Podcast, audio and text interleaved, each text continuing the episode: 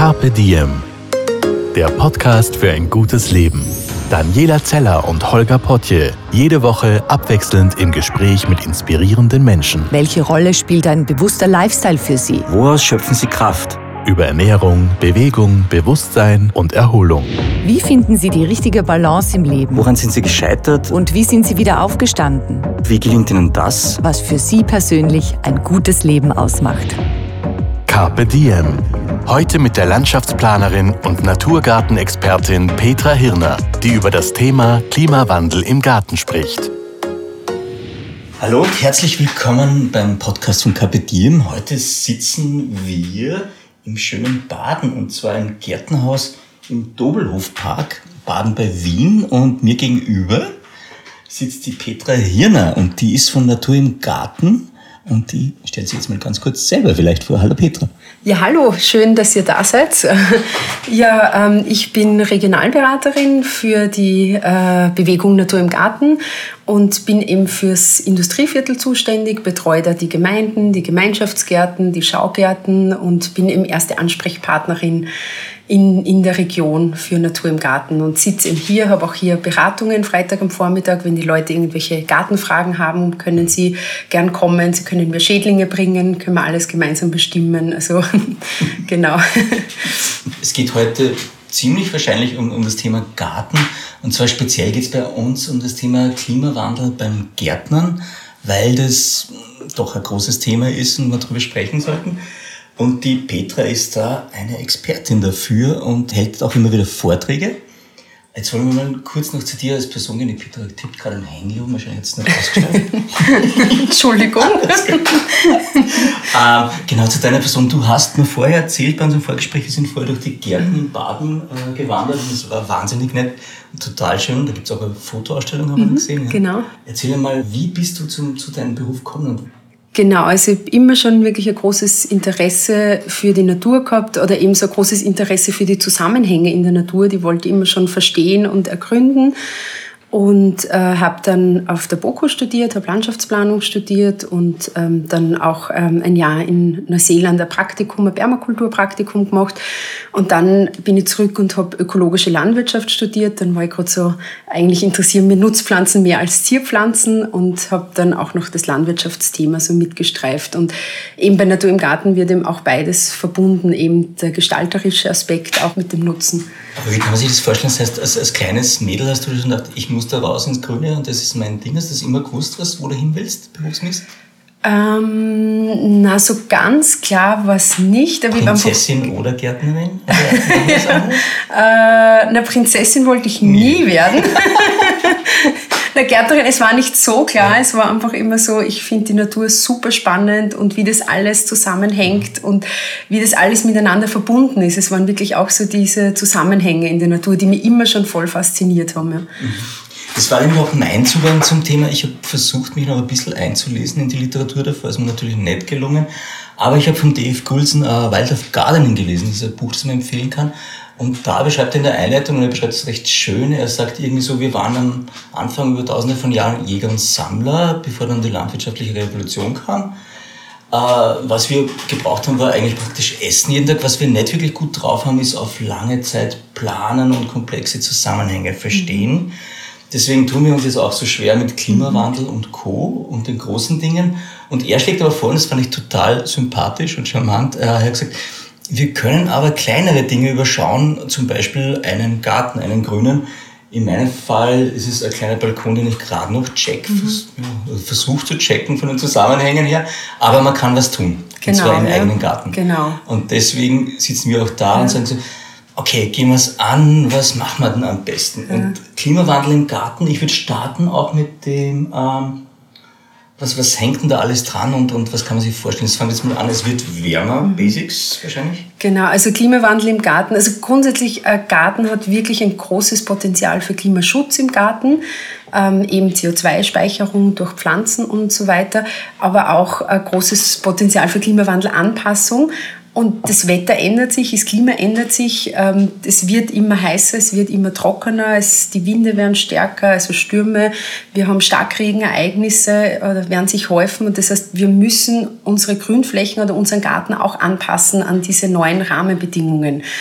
Und ähm, genau, da gibt es einfach großes Potenzial, aber eben nicht nur die Anpassung, sondern wirklich auch den, den Schutz. Also, mhm.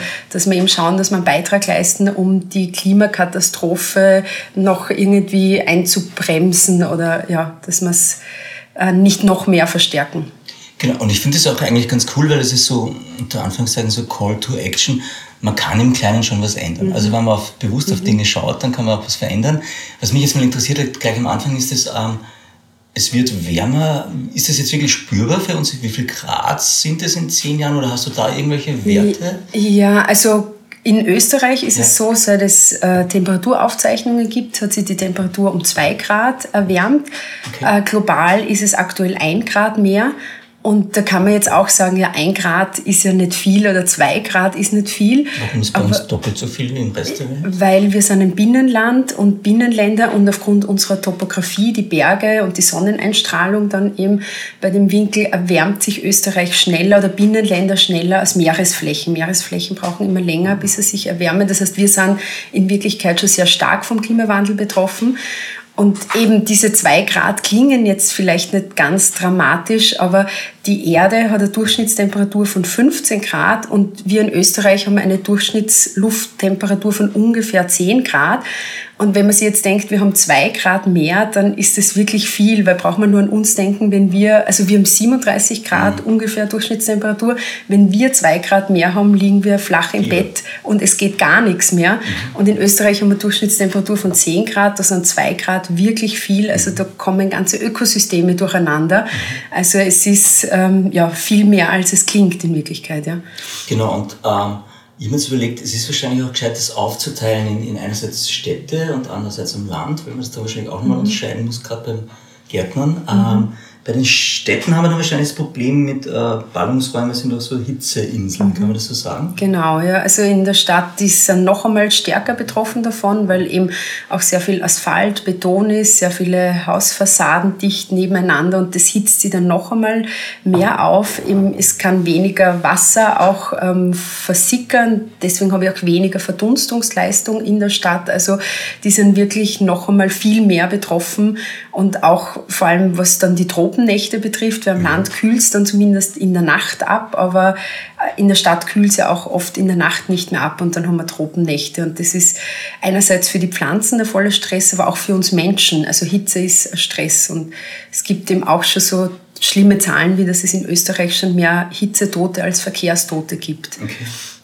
Und das heißt aber dann, ähm, Hitzetage, Tropennächte, die nehmen dann quasi auch zu jedes mhm. Jahr, kann man das so sagen? Oder gibt es einen langsamen Ja, es gibt, also ich bin jetzt keine Meteorologin, aber es gibt den Trend, dass, also, dass, dass es wirklich immer wärmer wird. Und es gibt vielleicht noch einzelne Jahre, wie zum Beispiel, obwohl der heurige Juni war ja recht kalt, aber da heißt es auch, dass der in Wirklichkeit äh, von der Temperatur her ein durchschnittlicher Juni ist, dass nur die letzten Juni-Monate in der letzten Jahre viel zu warm waren.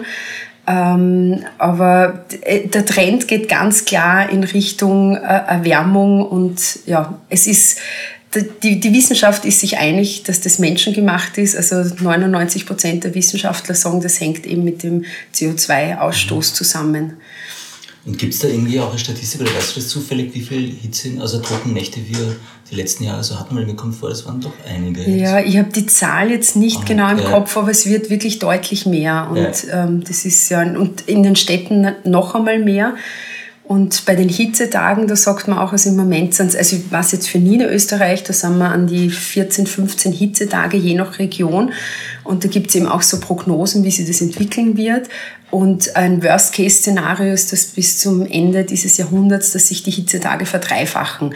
wenn wir Klimaschutz nicht ernst nehmen. Also wenn wir da jetzt uns nicht wirklich anstrengen. Und eine Verdreifachung ist wirklich viel der Hitzetage.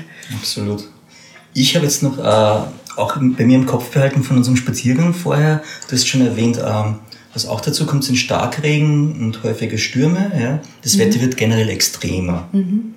Ähm, und das fordert ja jetzt eigentlich wieder Umdenken in der Planung und Gestaltung von mhm. unseren Gärten und Grünräumen. Mhm. Kann man das überhaupt adaptieren oder welche Maßnahmen kann ich denn da ergreifen? Weil es klingt jetzt für mich beim ersten beim ersten Hinschauen so ein bisschen unlösbar, ja. aber du hast sicher einen Plan. Ja, also es ist, die Natur braucht natürlich immer länger, um sich anzupassen und aber was man eben machen kann, also es gibt eben unterschiedliche Vorschläge von uns, die einfach sehr, sehr sinnvoll sind im Garten und ähm, wichtige Maßnahme ist zum Beispiel wirklich Pflanzen, Pflanzen, Pflanzen. Schauen, dass man so viele Pflanzen wie möglich jetzt auch am Balkon hat, dass man den beschattet, dass man im Garten natürlich Bäume setzt, auch wieder großkronige Bäume, dass man äh, nicht nur diese Kugelbäume, also wenn Platz da ist, dass man wirklich auch Mut zu großkronigen Bäumen hat, dass man eben Sträucher setzt, dass man einfach wirklich schaut, dass man viele Pflanzen setzt, die eben dann lokal das Mikroklima kühlen, dass sie eben in Zukunft auch noch äh, mich gut im Garten aufhalten kann und nicht nur irgendwas setzen, sondern wirklich vorausschauend planen. Also das, was die letzten Jahre, die letzten 30, 40, 50 Jahre vielleicht gut funktioniert hat, kann sein, dass das jetzt nicht mehr funktioniert, weil es einfach wärmer und trockener ist. Und dass man wirklich überlegt, okay, was macht Sinn noch zu setzen? Also dass man die Baumartenauswahl wirklich überdenkt, dass man jede Pflanze, die man setzt, schaut, ist die trockenheitsverträglich, wie schaut es mit Hitzestress aus, weil Hitze und Trockenheit ist ein Stress für die Pflanze. Und dass man hier wirklich erstens auch gute Qualität immer setzt und am besten auch ähm, auf heimische Qualität achtet, also eben heimische Pflanzen, Wildpflanzen verwendet, weil die schon mal viel robuster sind, aber dass man eben wirklich auch viel mehr Aufmerksamkeit auf die Pflanzenauswahl schenkt und ähm, ja, sich hier wirklich auch viel, viel Gedanken drüber macht. Du hast jetzt einerseits gesagt, ähm, Pflanzen, Pflanzen, Pflanzen. Das heißt, das kann jeder daheim, also entweder im Garten oder am Balkon, Terrasse machen. Ähm, ich nehme an, die Stadt Wien oder andere Städte werden das dann praktisch auch machen, über die Stadt geregelt. Mhm. Das ist ein Trend. Merkt man da schon mhm. was? Passiert das? Ja, doch, merkt man schon. Also wir sind noch viel in der Gemeindebetreuung, äh, jetzt vor allem in Niederösterreich. Mhm. Und da merkt man schon, dass, also der Klimaschutz ist mittlerweile angekommen, auch im kommunalen Bereich. Und das Pflanzen der Bäume ist eine der häufigsten Maßnahmen im Moment, weil ein großer Baum hat eine Kühlleistung von zehn Klimaanlagen und die können wirklich schon gut das Mikroklima kühlen und sind nicht nur ähm, eine Kühlung, also nicht nur Klimawandelanpassung, sondern Bäume haben auch einen großen Beitrag für den Klimaschutz, weil sie eben CO2 einlagern. Und hier vielleicht auch noch, weil was dann oft übersehen wird, dass wenn man Bäume hat, dass man die auch wirklich gut pflegt, dass man die fachgerecht schneidet, weil die werden oft verstümmelt oder... Okay, okay, okay, Petra, gleich den Tipp, wie, wie schneidet man den Baum Ich überlege jetzt gerade, ob ich einen Baum gut schneiden könnte. Ich glaube, ich würde es es wird nicht gut ausgehen. Mhm. Gibt es da irgendwelche Basics oder Tricks? Kann man das generell sagen, oder ist das bei jedem Baum dann anders? Oder? Ja, also es gibt so ein paar Basics. Der Schnittzeitpunkt ist äh, zum Beispiel wichtig, dass man halt ähm, also man schneidet dann so von Jänner, Ende Jänner, Februar bis in den Juli hinein. Mhm. Also wenn der quasi auch im Saft ist, der Baum, im Herbst schneidet man nicht mehr, weil dann zieht er den Saft schon ein und mhm. dann kann er eben die Wunden nicht mehr verschließen. Und dass man eben ähm, Äste ableitet, also dass man nicht einfach irgendwo den kappt. Sehr oft sieht man einfach große Bäume, die dann einfach wirklich mhm. sehr verstümmelt und sehr gekappt werden. Ähm, das ist kein fachgerechter Baumschnitt. Also, dass man wirklich schaut, dass man nur einzelne Äste äh, rausnimmt, ähm, kann man jetzt schwer irgendwie ohne mhm.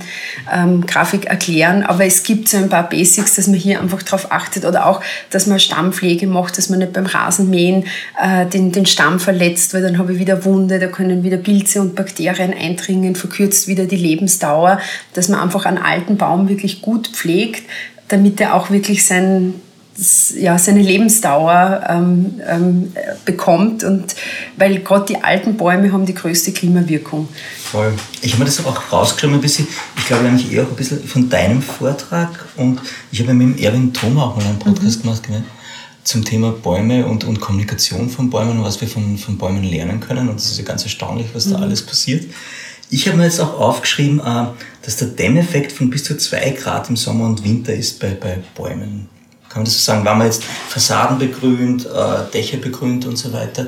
Das heißt, das geht für mich auch ein bisschen in, in, in Stadtbau rein. Ist es gescheiter, jetzt zum Beispiel von den Dächern her Flachdächer zu haben oder sind die Spitzdächer, Giebeldächer noch gut? Oder wenn man jetzt modern denkt und, und, und ökologisch ähm, in Städten, gibt es da irgendwie auch Richtungen? Ja, also was auf alle Fälle gut ist, ist ein Gründach, aber man kann auch Steildächer begrünen. Mhm. Es ist ein bisschen aufwendiger als ein Flachdach zu begrünen. Also grundsätzlich lässt sich vieles begrünen. Und äh, wo wir auch jetzt manchmal so einen Konflikt quasi festgestellt haben, ist äh, zwischen Gründach und Solardach. Also die einen sagen Solaranlagen, also äh, die äh, Photovoltaikanlage, wir sagen begrünen, aber das ist kein Widerspruch, das lässt sich gut verbinden. Also man kann auch Gründächer mit Photovoltaikanlagen ausstatten, da gibt schon gut kombinierte Systeme und ähm, genau in diese Richtung soll es gehen, weil die haben wirklich auch den Dämmeffekt, die können eben Wasser rückhalten. Also es geht immer darum, dass die auch mehrere Funktionen erfüllen und es ist nicht nur die Kühlung. So ein Gründach kann auch wirklich viel äh, Wasser zurückhalten bei einem Starkregen und eben gerade auch in den Städten dann das ähm, Kanalsystem entlasten. Und dieses Wasser, was dann im Gründach zurückgehalten wird, kann auch wieder verdunsten und dadurch habe ich auch wieder eine Kühlleistung. Also es sind einfach so viele gute positive Effekte, die man daraus hat. Petra gestikuliert, ganz begeistert, finde ich schön. Aber jetzt könnte ich sagen, ist es nicht schwierig auch mit äh, von, von wegen Gewicht? Ist das ein Problem bei Dächern, wann die jetzt begrünt werden? Ja, also es muss statisch natürlich okay. äh, gut, also das, das, das ja. muss man statisch vorher natürlich abklären. Aber es gibt äh, Extensivbegrünungen, die, sind, die haben einen Aufbau von 10 Zentimetern ungefähr und man gibt auch ein eigenes, ein spezielles Substrat rein. Das ist so ein Dachgartensubstrat. Mhm. Ähm, das ist meistens ähm, oder in der Regel sehr leicht, aber es muss natürlich äh, statisch passen. Ja. Ich habe mir dann auch noch aufgeschrieben, ähm, das hast du auch vorher erwähnt hast, Bäume haben eine hohe Kühlleistung, gerade mhm. in den Städten. Das heißt, sie bringen da die Temperatur bis zu ein, zwei Grad sogar runter? Also mehr sogar, ja. Okay. Also man sagt, es sind zehn Klimaanlagen. Ich glaube, ähm, es sind ja an die, an die 10 Grad, was sie kühlen äh, können oder eben bis zu 10 Grad, dann gibt es eben gemessene und gefühlte mhm. Temperatur. Mhm. Aber eben kennen wir auch alle, der Schatten von einem Baum ist wirklich ein anderer Schatten wie nur von einem Sonnenschirm oder einem Sonnensegel. Also da ist auch wirklich angenehm kühl drunter. Was da passiert, ist praktisch so Verdunstungskälte? Die, genau, die Verdunstungskälte. Also die Bäume nehmen eben äh, verdunsten Wasser und so ein großer Baum kann an einem, also so eine hundertjährige Buche, das Beispiel, ähm, kann an einem heißen Tag bis zu drei Badewannen Wasser verdunsten. Und äh, dieses Wasser kühlt dann die Umgebungstemperatur. Es ist wirklich diese Verdunstungsleistung und der Schatten. Und sie haben natürlich auch einen ökologischen Wert, weil sie bieten eben Lebensraum für viele Tiere. Das ist auch immer ganz wichtig. Auch bei den Gründächern und so weiter, es wird hier auch Lebensraum mhm. geschaffen. Ich bleibe noch kurz bei unserer Buche. Gibt es Baumarten, die jetzt besonders gut sind in Richtung äh, Abkühlen in Städten? Ja, also es gibt äh, grundsätzlich, je mehr Laub der Baum hat, desto mehr kann er verdunsten. Und es gibt Bäume, die eben, wie zum Beispiel Rosskastanie, die ähm, hat man früher gut und gern gesetzt. Die ist auch wirklich so zum Entwässern gesetzt worden, weil die mag gern, also ein bisschen feucht, aber die will keine Trockenheit. Ähm, das heißt, der Rosskastanie verdunstet viel Wasser, wird aber nicht mehr gesetzt, weil die kommt mit Trockenheit ganz, ganz schlecht mhm. zurecht. Und das heißt, das ist das, was ich zuerst auch mhm. angesprochen habe. Man muss wirklich die Baumartenwahl neu überdenken. Also Rosskastanie heutzutage zu setzen, das macht, macht niemand mehr, weil das, ja, die wird nicht alt werden. Das heißt, welche Bäume sollte man setzen? Kann man das vielleicht sagen? Also ähm, in der Stadt oder jetzt im Garten? Oder? Ja, also es gibt viele Bäume, die man setzen kann. Also zum Beispiel in Wien wird aktuell gerade viel der Zürgelbaum, der Celtis australis gesetzt. Es äh, gibt ähm, eben zum Beispiel Feldahorn wird oft gesetzt, weil man weiß, der Bergahorn funktioniert auch nicht mehr so, wie der Name schon sagt, Berg, der mhm. kommt eher von weiter oben, mag es ein bisschen kühler. Feldahorn kommt gut mit Hitze und Trockenheit zurecht.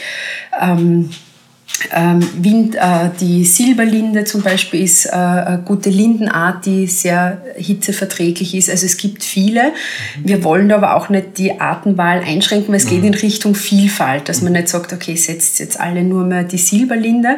Und äh, es gibt da eine neue Seite, die ich auch allen empfehlen möchte, www.willbaumhaben.at. und da kann man sich eben durchklicken. Es gibt es einerseits für den Privatgarten, andererseits für kommunale Flächen. Und da kann man sich wirklich auch durchklicken, was will ich von dem Baum, okay. was soll der können, aus was für einer Gegend bin ich. Und dann kriegt man eben auch Baumempfehlungen für den eigenen Garten oder für einen öffentlichen Bereich. Aber eben, man muss sich vorher wirklich gut überlegen, was ist sinnvoll zu setzen und hat es Zukunft bei mir mir, weil wenn wir schon gehört haben, die Hitzetage könnten sich verdreifachen oder verdoppeln, dann muss man da auch wirklich das mitdenken bei der, bei der Pflanzenauswahl.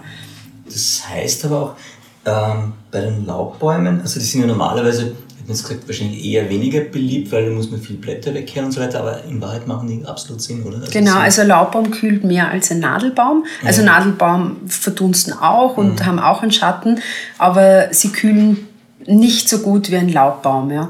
Und die Laubbäume und, haben wahrscheinlich auch noch ganz viel Platz für Insekten. Genau, also Laubbäume sind grundsätzlich ökologisch wertvoller als Nadelbäume und vor allem jetzt im Garten oder eben ein Obstbaum. Und dieses Laub, das, ist, das kann man nehmen und als Mulchen, also zum Mulchen verwenden, als Mulchmaterial. Das ist schon wieder Vorbild. ja, genau. Das ist alles miteinander ja, verbunden. Ähm, ja, aber Laubbäume schaffen eben auch mehr Lebensräume, mehr Nahrungsquellen. Die haben Blüten, die interessant sind für Bienen, Schmetterlinge. Die haben Früchte, die interessant sein können für Tiere. Äh, die haben Platz für Schmetterlinge, Schmetterlingsraupen und so weiter. Also die schaffen viel mehr Lebensräume als Nadelbäume. Meine 80-jährige Buche zum Beispiel hat einen Klimawert von mhm. 65.000 Euro oder 2.000 Jungbuchen. Mhm.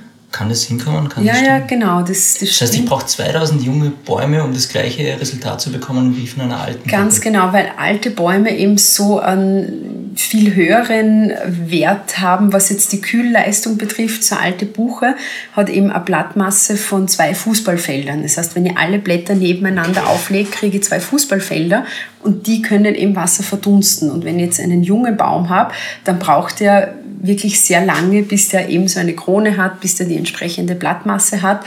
Und deswegen ist es eben so wichtig, dass man auch alte Bäume pflegt oder eben, wenn man jetzt im Garten alte Obstbäume hat, mit denen man nicht mehr zufrieden ist, die, weil die nicht mehr viele Früchte tragen oder die Qualität der Früchte nicht mehr entspricht.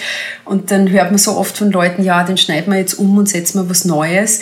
Aber eben jetzt in Richtung ähm, Klimawandel denkend wäre es so sinnvoll, die alten Bäume stehen zu lassen und eben natürlich die Sicherheit bedenken, dass da nicht irgendwas runterbricht, dass nicht der Ast irgendwie brüchig wird, aber man kann kann eben alte Bäume auch gut äh, behübschen, mit äh, Kletterrosen aufranken lassen und so weiter, wenn man jetzt ja, von der mhm. Fruchtqualität nicht mehr überzeugt ist. Aber nach Möglichkeit wirklich die alten Bäume im Garten stehen lassen. Weil man verliert, wenn man den umschneidet, viele, viele Jahre, äh, was der Baum dann, ein junger Baum braucht zum Wachsen, um eben auf dieselbe Wirkung zu kommen. Du hast das Gefühl, das ist schon durchgedrungen zu den Leuten jetzt, Stadt oder Land, dass so alte Bäume ganz, ganz wichtig sind?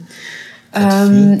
Ja, es ist, also die, die Bäume, kommt man vor, bekommen schon immer einen höheren, höheren Stellenwert, aber es ist Luft nach oben. also, okay. Und Jungbäume, wie lange brauchen die, bis sie dann wirklich Wirkung zeigen, kann man das sagen? Also bis man sagen kann, Okay, der ist jetzt im Saft und, und bringt jetzt echt auch viel in Sachen Klima? Ja, es kommt auf die Baumart drauf an. Es gibt sehr schnellwüchsige und welche, die langsam wachsen, aber ich würde jetzt mal so ja, an die 20 Jahre okay. tippen, dass da wirklich, äh, wirklich spürbar was, was, ja, oder 15, 20 Jahre so, ja. Und was für mich mitschwingt, ist ein bisschen auch das, dass du dann wahrscheinlich sagst, eher einheimische Bäume als jetzt fremde mhm. Bäume oder wie, was schlagt sie da vor? Ähm, ja, also grundsätzlich schlagen wir nach Möglichkeit einheimische äh, Pflanzen vor, also einheimische Pflanzen, die bei uns einfach, äh, die bei uns natürlich vorkommen, weil die sind eben bestens an unser Klima, an unseren Boden und so weiter angepasst, sind auch für die äh, Tiere am wertvollsten, weil die haben sich eben gemeinsam entwickeln können, die heimischen Tiere und die heimischen Bäume. Ähm, das heißt nach Möglichkeit eben heimische Bäume, aber natürlich beim Klimawandel orientiert man sich jetzt auch ein bisschen Richtung Osten, was, was wächst eben in wärmeren Gegenden, äh, weil es bei uns, weil sich das Klima ändert, aber wir können jetzt nicht einfach alles übernehmen, sondern auch schauen, okay, wie schaut es mit der Winterhärte aus, wie, wie frostfest sind die dann trotzdem noch. Ähm, aber es geht in Richtung, okay, ähm, nehmen wir heimische Bäume, die, die, die eben auch Hitze vertragen oder eben fremdländische, die frostfest sind, aber trotzdem noch einen ökologischen Wert haben. Aber, aber gehen wir mal das Szenario durch. Das heißt, man, man, also wenn man in die Zukunft blickt, könnte man sagen, wahrscheinlich müssten wir uns schon in Richtung Osten oder, oder Süden orientieren, ja. auch wie es bei uns ausschauen würde dann. Das heißt eher mediterran oder eher, was für Klima hätten wir dann und wie kann man sich das vorstellen? Wie viel Wärme ist es, welche Insekten kommen dann sonst? Ändert sich da ganz viel? Ja, also es ist natürlich auch bei der Tierwelt ändert sich was. Also die haben halt äh, längere Entwicklungs- oder die Vegetationsperiode wird einfach länger. Das heißt, es können sich jetzt Arten dauerhaft bei uns etablieren, die ähm, also die haben äh, ihre entsprechende Entwicklungsdauer auch hier. Die ähm, haben jetzt kein Problem mehr mit dem kalten Wind oder weil die Winter auch nicht mehr so kalt sind wie früher. Ähm, das heißt, es können auch neue Arten ähm, sich jetzt bei uns etablieren. Ja. Mhm. Okay.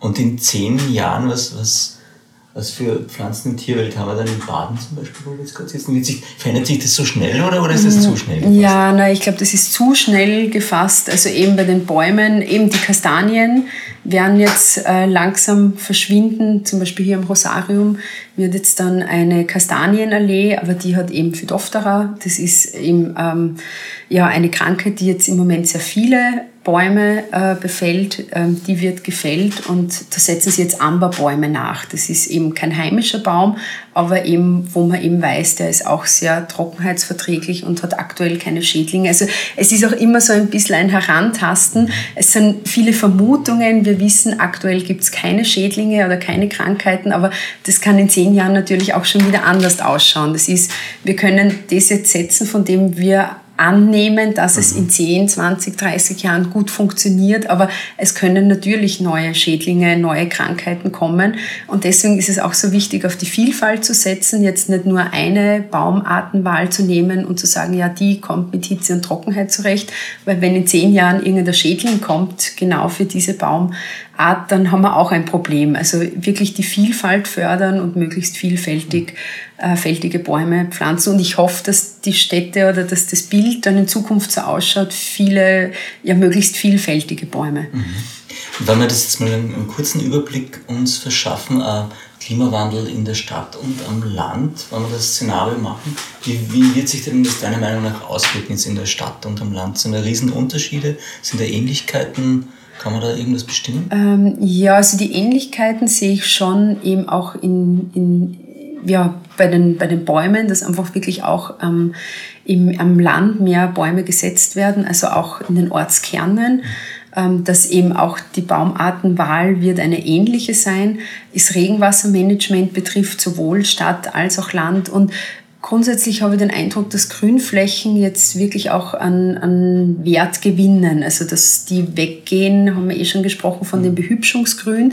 Das ist was, was einfach nur Zierde ist und was aber eben gepflegt werden muss, einfach ein reines optisches Behübschungsgrün hin zu einem ähm, strategischen Grün. Das soll auch was können, eben Regenwasserspeicherung und eben Verdunstung, Kühlung und so weiter. Also das, das, das wird jetzt alles neu definiert, kommt mir vor. Da, da tut sich sehr viel und das ist ähm, am Land wie in der Stadt, also es ist auf beiden, in beiden Bereichen. Und die Ressource Wasser, da ist jetzt, okay, es wird wärmer, durch den Klimawandel. Das ist gerade die Ausnahme, weil der Juni war sehr verregnet bei uns, aber es gibt an sich weniger Niederschlag dann gefühlt auch, oder liegt da eh schon falsch? Ja, ähm, also so, also bin wieder keine Meteorologin, aber man sagt, äh, der Regen wird sich anders verteilen. Also die Gebiete, wo es weniger geregnet hat, werden noch trockener. Also trockene Gebiete werden trockener und feuchte Gebiete werden noch feuchter.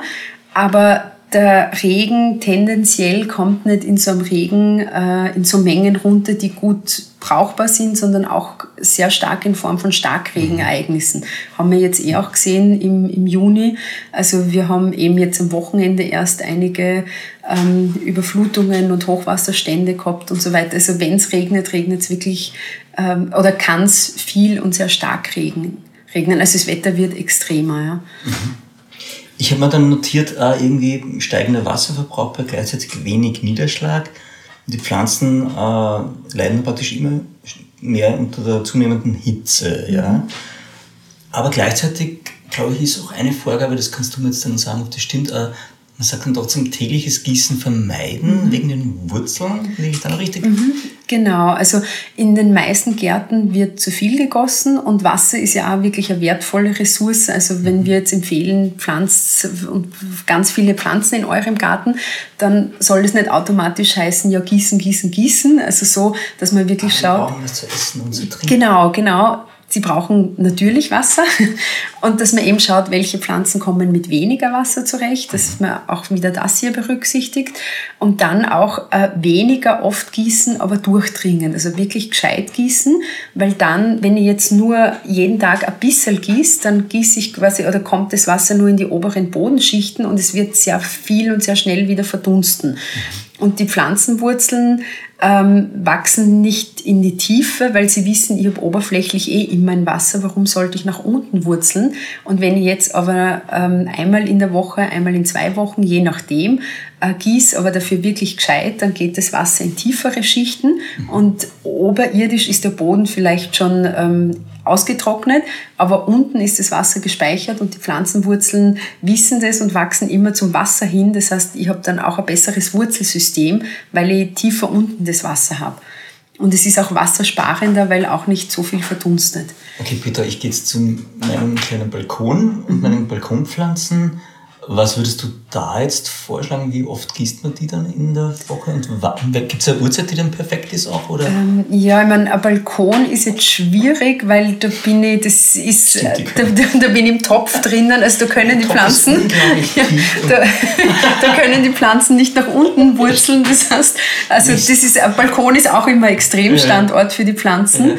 Ja. Ähm, aber vom Gießzeitpunkt her ist eben die in der, in der Früh am besten. Mhm. Und was man am Balkon aber schön machen kann, ist, dass man hier auch mulcht. Also ich habe es ja schon mhm. kurz angesprochen. Wir kommen auch noch darauf zu Weil es so wichtig ist, ja. Ähm, dass man eben die Töpfe, also die Erde, die quasi... Ähm okay, wir gehen das Mulchen jetzt an, weil das ist wichtig. Was ist Mulchen genau? Man ja, also Mulchen heißt quasi den Boden zu bedecken. Also in der Natur findet man keinen offenen Boden. Die Natur, also offener Boden, unbedeckter Boden gibt es in der Natur nicht, da wächst sofort irgend, irgendwelche Kräuter drauf, irgendwelche Pflanzen. Und bei uns im Garten, aber im Gemüsegarten oder unter den Sträuchern, unter den Stauden gibt es oft sehr viel offenen Boden. Und offener Boden ist ähm, quasi, da kann sehr viel Wasser verdunsten, also da scheint die, die Sonne hin, das Wasser verdunstet, das ist ähm, quasi dem Starkregen ausgesetzt, die äh, Bodentiere sind ein bisschen gestört, weil die eben ähm, da einfach auch viel Sonnenlicht bekommen. Und äh, Mulchen heißt einfach, dass ich diese offenen Bodenstellen abdecke. Dass ich entweder mit Grasschnitt, wenn ich einen Garten habe, nach einem Rasen mähen. Ich gebe den Grasschnitt äh, entweder auf den Kompost oder am besten noch ähm, quasi ins Gemüsebeet oder unter die Sträucher. Das ist wie eine Flächenkompostierung dann. Und ähm, decke quasi die offene Erde mit so zwei Zentimeter Grasschnitt ab. Ähm, dann ist das Bodenleben geschützt. Das Wasser, das Bodenwasser bleibt besser im Boden drinnen. Ähm, die Bodentiere zersetzen mir aber dieses Gras. Das heißt, ich habe wirklich ähm, einen, einen Humusaufbau an Ort und Stelle. Ich habe einen Nährstoffeintrag und ähm, genau, ich habe zusätzlich noch einen Lebensraum für, für diverse Nützlinge. Mhm. Okay, das heißt, Mulchen haben wir für dich gefüllt, abgedeckt oder, oder fehlt irgendwas? Das heißt, es bleibt aber auch feuchter und es ist geschützter praktisch. Genau, es bleibt feuchter und geschützter. Was vielleicht hier noch wichtig ist, eben weil es feuchter bleibt wegen den Schnecken, weil viele Leute haben eben dann ja. ein Problem mit den Schnecken im Gemüsegarten. Nacktschnecken. Und genau, Nacktschnecken. Und wenn ich jetzt sehr hoch mulch, also sieht man manchmal, dass Leute wirklich so fünf Zentimeter dicke Mulchschichten im Gemüsegarten haben. Äh, Wenn es feucht ist, verstecken sich auch die Schnecken gern drunter. Also nicht zu dick mulchen, mhm. das wäre kontraproduktiv. Das heißt ein, zwei Zentimeter? Ein, zwei Zentimeter und wirklich regelmäßig erneuern. Jedes Mal Rasen mähen, wieder erneuern. Das ist dann meistens eh, je nachdem, ähm, schon verrottet oder angetrocknet und dann kann ich wieder Mulchschicht draufgeben. Aber sowas kann man eben auch gut am Balkon machen. Das ist jetzt eben vielleicht nicht mit Rasenschnitt, aber man kann auch Mulchmaterial kaufen. Also es gibt so Hanfhäcksel und ähm, ja, es gibt ganz viel unterschiedliches Mulchmaterial, was man kaufen kann, aber es ist immer gut, wenn der Boden einfach bedeckt ist und das schützt vor, vor der Verdunstung oder vor zu viel Verdunstung. Ja, zwei Dinge noch gleich. Äh, der eine Punkt noch, ähm, weil wir beim Gießen vorher waren, Balkon ist ein Spezialfall, aber wenn ich jetzt einen Garten habe, dann ist es da auch ebenfalls in der Früh gescheiter zu gießen und mhm, dann genau. Nicht so viel, damit die Wurzeln tiefer gehen können? Genau, in der Früh äh, gießen und eben nicht, also gescheit gießen und nicht zu oft gießen. Nicht zu oft heißt in der Woche gefühlt? Ja, es ist jetzt schwer zu sagen, weil es kommt aufs Wetter drauf an, es kommt auf die Bodenart drauf an, habe ich eben einen lehmigen Boden, einen sandigen Boden. irgendwie, ob er jetzt feucht genug ist oder nicht? Ja, es ist auch schwierig, weil oft ist er oberflächlich schon ganz trocken und in Wirklichkeit, also es, es ist wirklich schwer, ja. ich tue mir das sehr schwer, weil dann hält man sich daran und dann ja, passt es aber eben für das nicht. Also, Daumen mal Pi-Regel? Ähm, traue ich mir jetzt keine sagen. Okay. aber, aber, wie machst du das dann? Wie macht ähm, die Petra das dann, wenn sie im Garten steht und ähm, ja, ich schaue eben, dass ich, dass ich viel Mulch und eben im Gemüsegarten, wenn es jetzt nicht geregnet hat, dann schon einmal die Woche aber wirklich gescheit mhm. und eben mit dem Mulchen bleibt dann auch wirklich viel Wasser gehalten. Ja. Und dann gibt es natürlich Kulturen eben wie zum Beispiel die Paradeiser in den Töpfen, die muss man auch öfter gießen. Mhm. Ähm, also, Warum? Weil die so na, alles in den Töpfen ist und äh, Paradeiser brauchen auch viel Wasser. Mhm. Ähm, und alles, was in Töpfen ist, ist eh wieder kein Naturstandort, also muss dann irgendwie ja, speziell betrachtet werden. Oder auch die Obstbäume, die Jungen, dass man die gießt. Vor allem zum Beispiel heuer war es so extrem heiß und trocken im April und dass man hier auch äh, Jungbäume gießt, also weil die eben noch nicht so gut angewurzelt sind, dass man die auch alle ja, zwei, drei Wochen dann wirklich mal gescheit gießt. Mhm. Du hast jetzt kurz die Chance, ich gebe dir eine Minute. Ähm, Plädoyer für Insekten zu halten. Sind die wichtig, weil die haben oft einmal einen schlechten Ruf? Aber ich glaube, für die Biodiversität und, und generell für Garten und alles, was damit zusammen ist, sind sie ganz wichtig. Äh, sind ganz wichtige Insekten, ganz, ganz wichtig. Und wir haben ja nicht nur äh, das Klimaproblem, wir haben auch äh, extremes Insektensterben. Also die Artenvielfalt geht stark zurück. Also das ist auch wirklich ein großes Problem. Da gibt es eben auch so eine Studie aus Deutschland, dass in den letzten 25 Jahren sind 75 Prozent der Tiere verschwunden, aber jetzt nicht... Ähm, äh, also mengenmäßig. Und man kennt es eben auch beim Autofahren, dass man eben auf der Autoscheibe ähm, klebt äh, überhaupt nichts mehr. Also die Insekten gehen ganz stark zurück. Und hier ist es extrem wichtig, dass man Lebensraum schafft für die, für die Insekten. Entschuldigung. Ich finde es total schön wissenschaftlich, dass man anhand von Autoscheiben messen kann, ob der Insektenbestand ja. Ja, es ist natürlich jetzt super unwissenschaftlich, aber es gibt gute wissenschaftliche. Also für mich funktioniert das, ja. Okay, ja.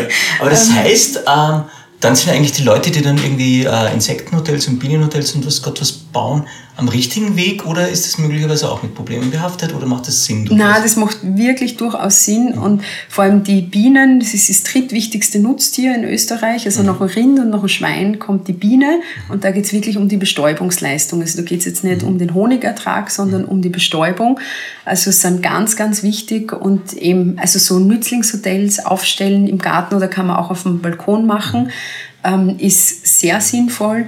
Und was auch sinnvoll ist, ist wirklich, dass man die ähm, Gartengestaltung insektenfreundlich macht. Dass man eben, es gibt Pflanzen, die sehr wertvoll sind für Insekten eben wie die heimischen Wildsträucher, da ist eben zum Beispiel der Dirndlstrauch, der sehr früh äh, blüht, ganz eine wichtige Bienenweide. Und dann gibt es eben Sträucher, die einfach nichts können, wie eine Forsythie, die kommt aus China, hat keinen Pollen und keinen Nektar, äh, ist quasi nur optisch schön, aber hat keinen ökologischen Wert. Also, mhm. dass man sowas mit bedenkt, wenn man Pflanzen setzt, mhm. dass die auch immer einen ökologischen Wert für die Insekten haben.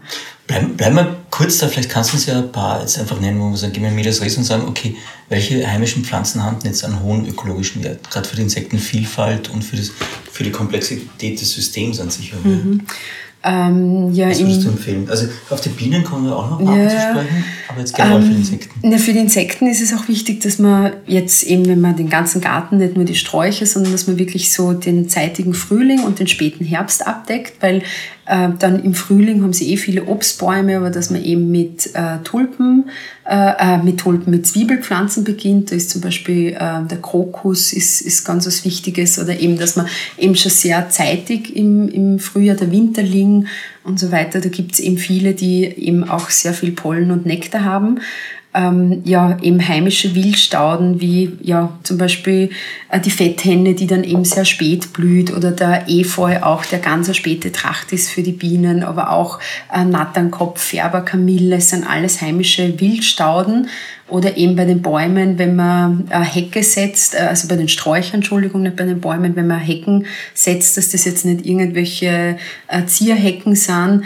äh, mit irgendeinem Flieder und einer Forsythie, sondern dass das heimische Wildsträucher sind, wie eben Dirndlstrauch, den ich schon gesagt habe, da kann eine Berberitze drinnen sein, da kann irgendein anderer Schneeball drinnen sein, also eine Felsenbirne, eine Wildrose, also dass da wirklich heimische Sträucher drinnen sind, die eben auch oder Faulbaum, die dann auch äh, für die Schmetterlinge Futterpflanzen sind oder der Weißdorn. Also es gibt ganz, ganz viele heimische Pflanzen, die super, super wertvoll sind.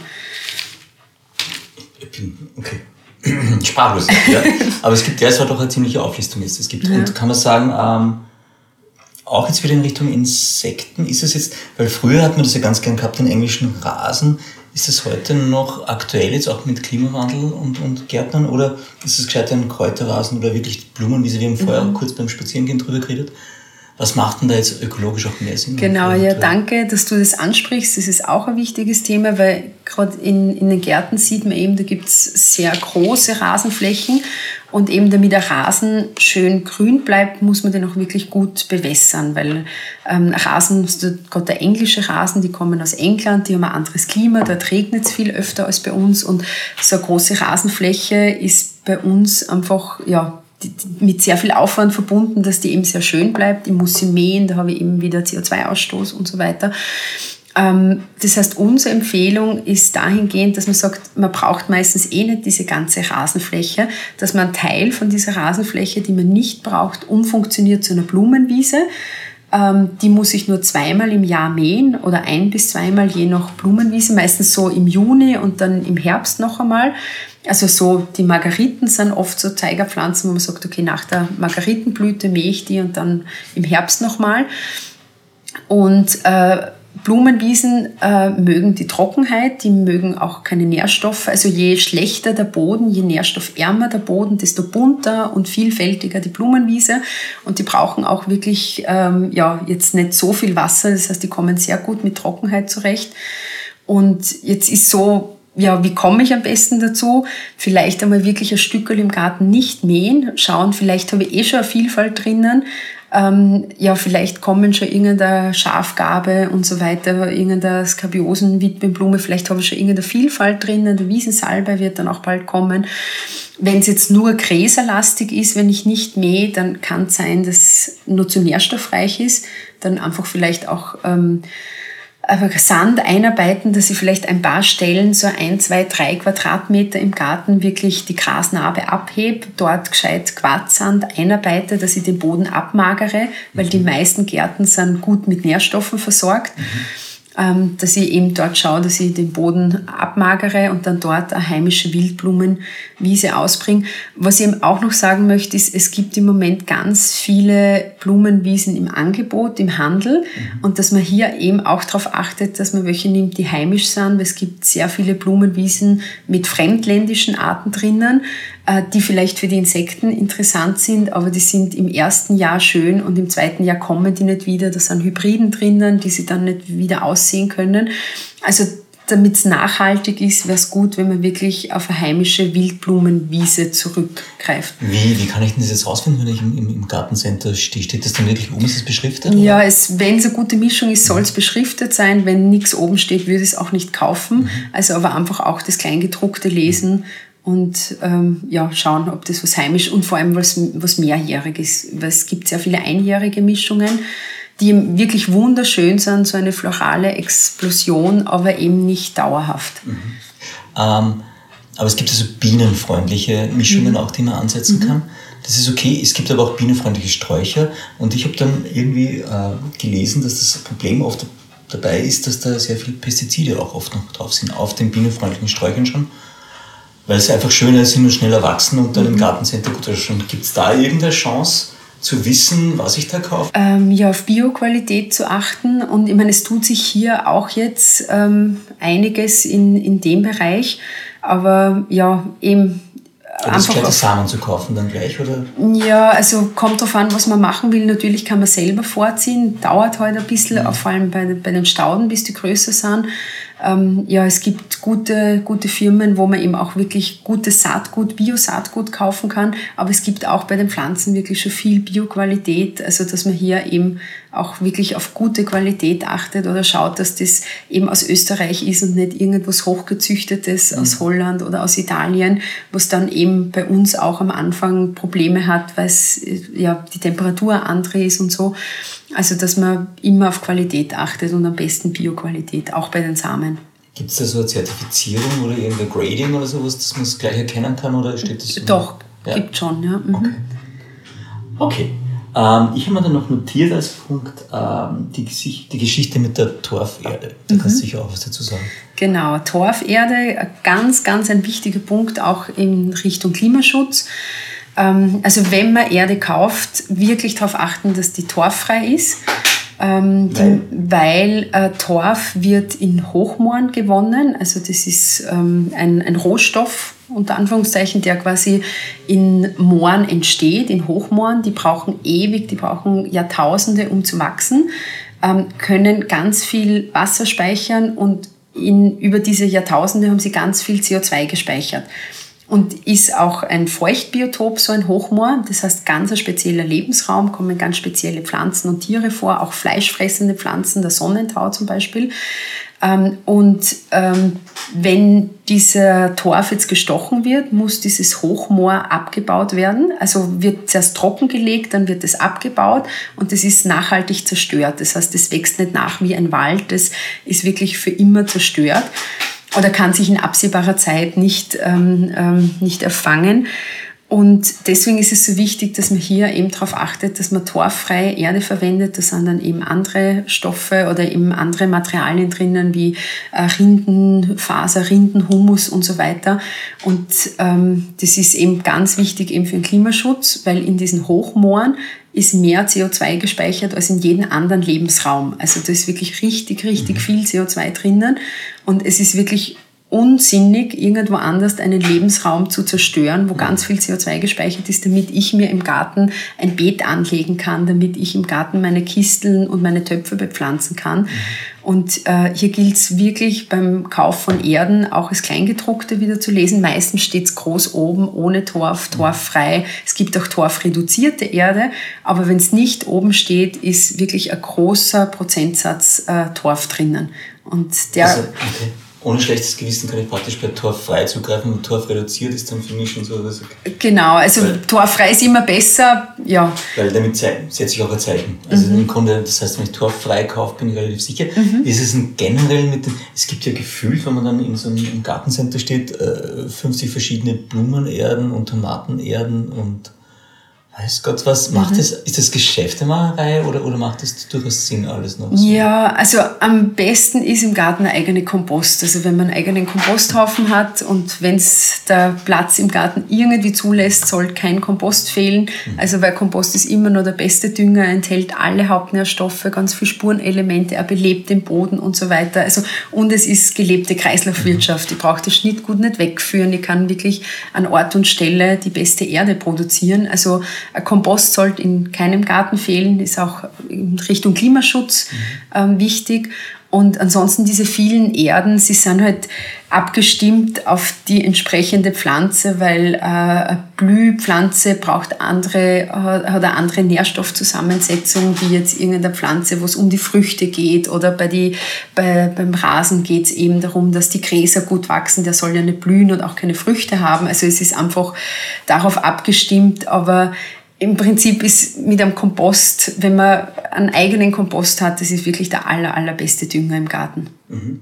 wenn du jetzt so also Reisbrett zur Verfügung hättest und dann an, an Garten irgendwie neu bepflanzen könntest und auch in Richtung Klimawandel denkst und was Sinn macht im Garten, was würdest du da alles wie beim Computerspiel reinstellen in den Garten? Ähm, Jetzt nur mal ganz easy, ich weiß äh, nicht, was ist denn ein Durchschnittsgarten, wo man dann echt auch schon was machen kann? Ja, so 200 Quadratmeter mhm. meistens oder so vielleicht. Was würde da reinkommen bei ja. ja, Bäume, wirklich Obstbäume würde ich ähm, einige setzen. Ähm, die Fassade würde ich begrünen. Ich würde eben auch eine Kletterpflanze setzen an der Fassade. Ich würde viele Staudenbeete machen, eben mit heimischen, so ein heimisches Wildstaudenbeet.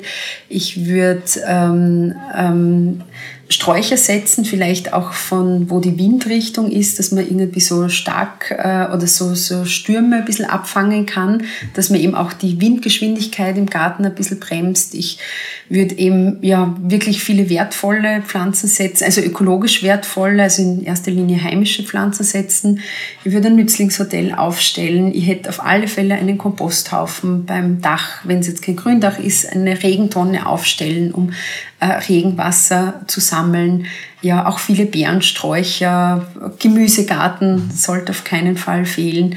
Also ja, wirklich so viele Pflanzen wie, wie notwendige Blumenwiese und so wenig Rasen mhm. als, als nötig. Ja. Okay.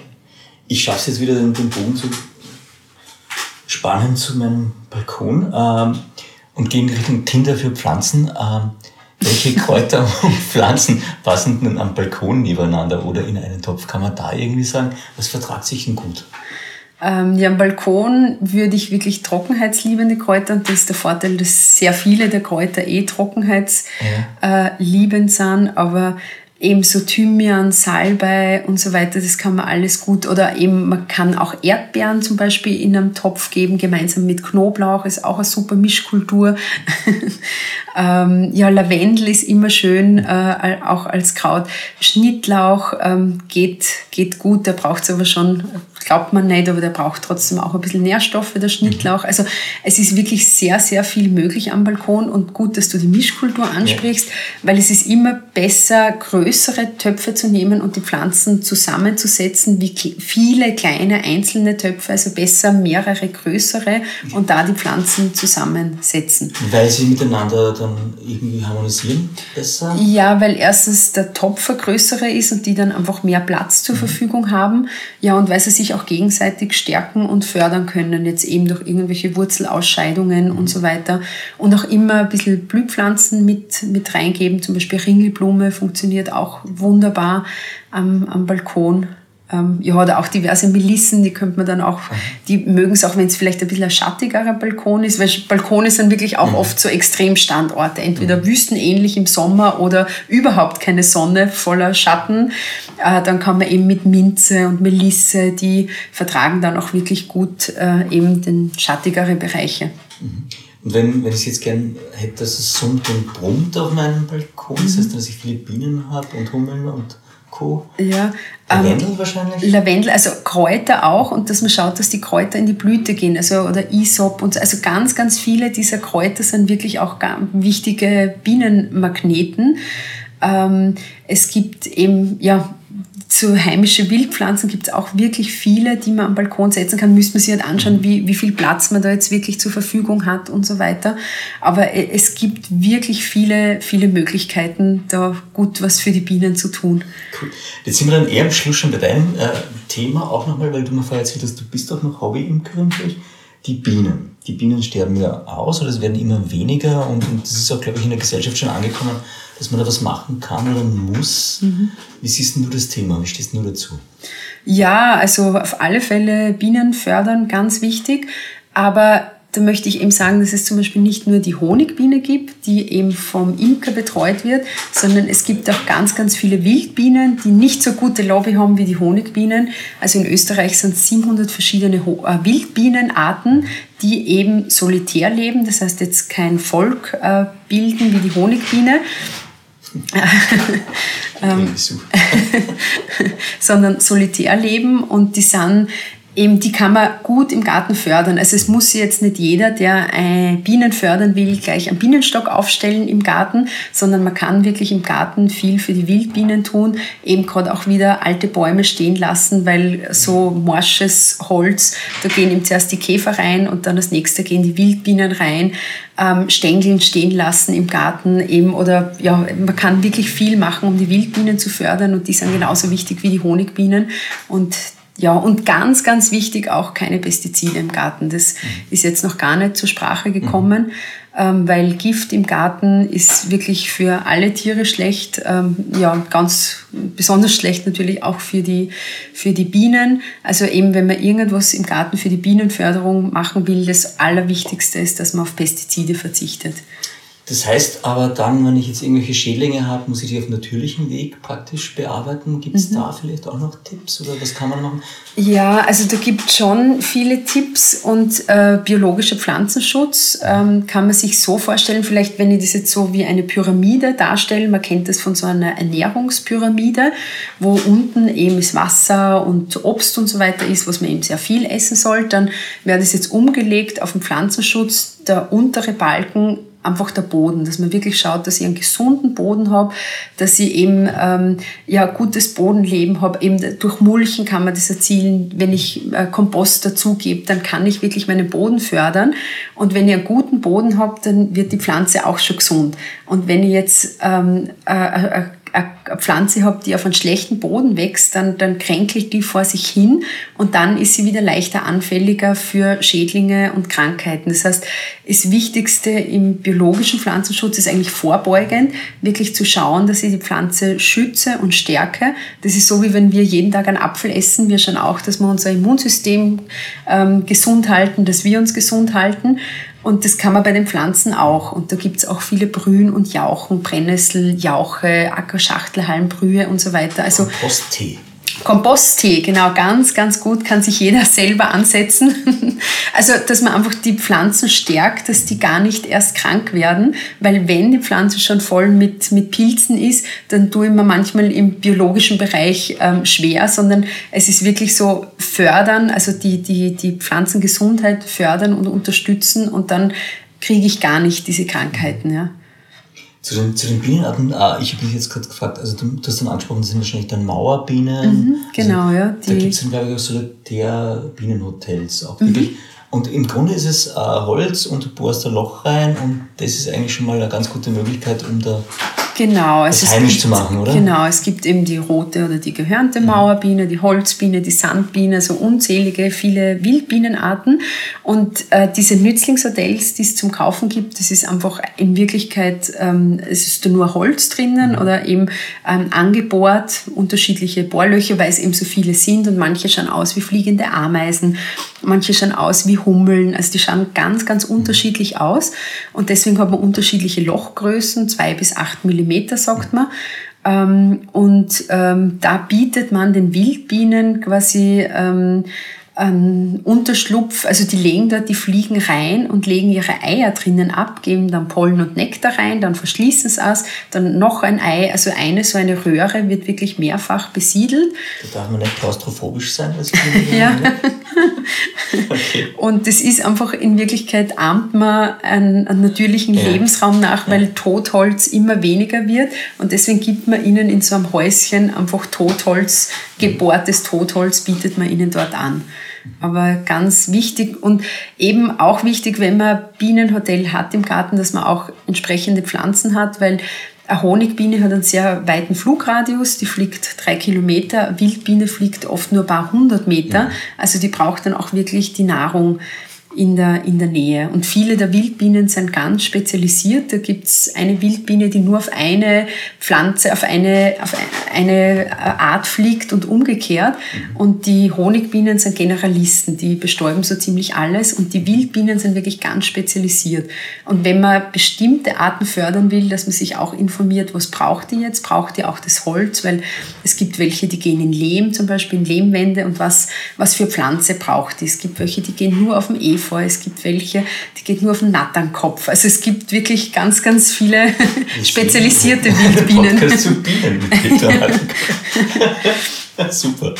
Äh, vielen Dank. Ich will jetzt nicht die Stimmung kaputt machen, aber äh, wenn ich jetzt Specht bin und ein Bienenhotel sehe, denke ich mal, Jackpot? Oder? Dann denkst du ein Restaurant, dann denkst du nicht Hotel, dann denkst du dir Restaurant. So, ja, ja, genau. Also, okay. Und eben also die Nützlingshotels sinnvollerweise sollte man einen Vogelschutz vorne anbringen, okay. also irgendein so ein Hasengitter drauf tackern mhm. in einem Abstand von drei bis fünf Zentimeter, weil eben was für die Bienen ein Hotel ist, ist für die Vögel ein Restaurant. Das Und das, das soll es auch nicht sein. Ja. Das war auch gut zu wissen.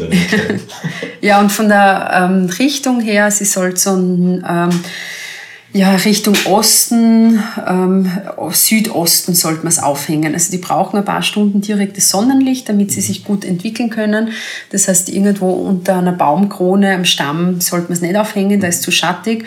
Aber wenn ich jetzt einen, einen Balkon habe, was im Sommer wirklich 40 Grad und mehr hat, dann sollte es dort auch nicht total südwestseitig aufhängen, weil dann werden die drinnen gegrillt, die Larven. Das ist auch nicht gut. Also ein paar Stunden direktes Sonnenlicht und dann, wenn es richtig heiß wird, vielleicht ein bisschen im Schatten. Und das kann man das ganze Jahr aber draußen lassen. Und die werden immer mehr und ganz, ganz wichtige Bestäuber, die Wildbienen. Cool. Peter, wir sind am Ende unseres Podcasts angelangt. Ich habe noch die drei klassischen Fragen an dich. Ähm, die eine ist die nach einem guten Leben, was das für dich ausmacht. Was braucht denn für dich ein Leben, damit du gut und glücklich bist? Ja, ein Leben, ich glaube, es ist ein Leben, ähm, wo man Respekt zeigt, Respekt der Natur gegenüber, also einfach, ähm, ja, vielleicht lässt sich's mit Leben und Leben lassen gut ähm, irgendwie erklären, aber ähm, wo man eben, wo man, wo die Vielfalt da ist, wo die Vielfalt erwünscht ist, jetzt egal, ob's ähm, auf die Menschen bezogen oder eben auf den Garten bezogen ist, ähm, weil die Natur zeigt uns, wie wichtig eben so Vielfalt ist. Ähm, ja, wo einfach, wo Vielfalt erlaubt ist, ja, und möglich ist. Und hast du ein tägliches Ritual? Ähm, ein tägliches Ritual, vielleicht Bewegung in der Früh, bisschen Yoga in der Früh, dass man gut in Schwung kommt. Sonnendose das? Ja, genau.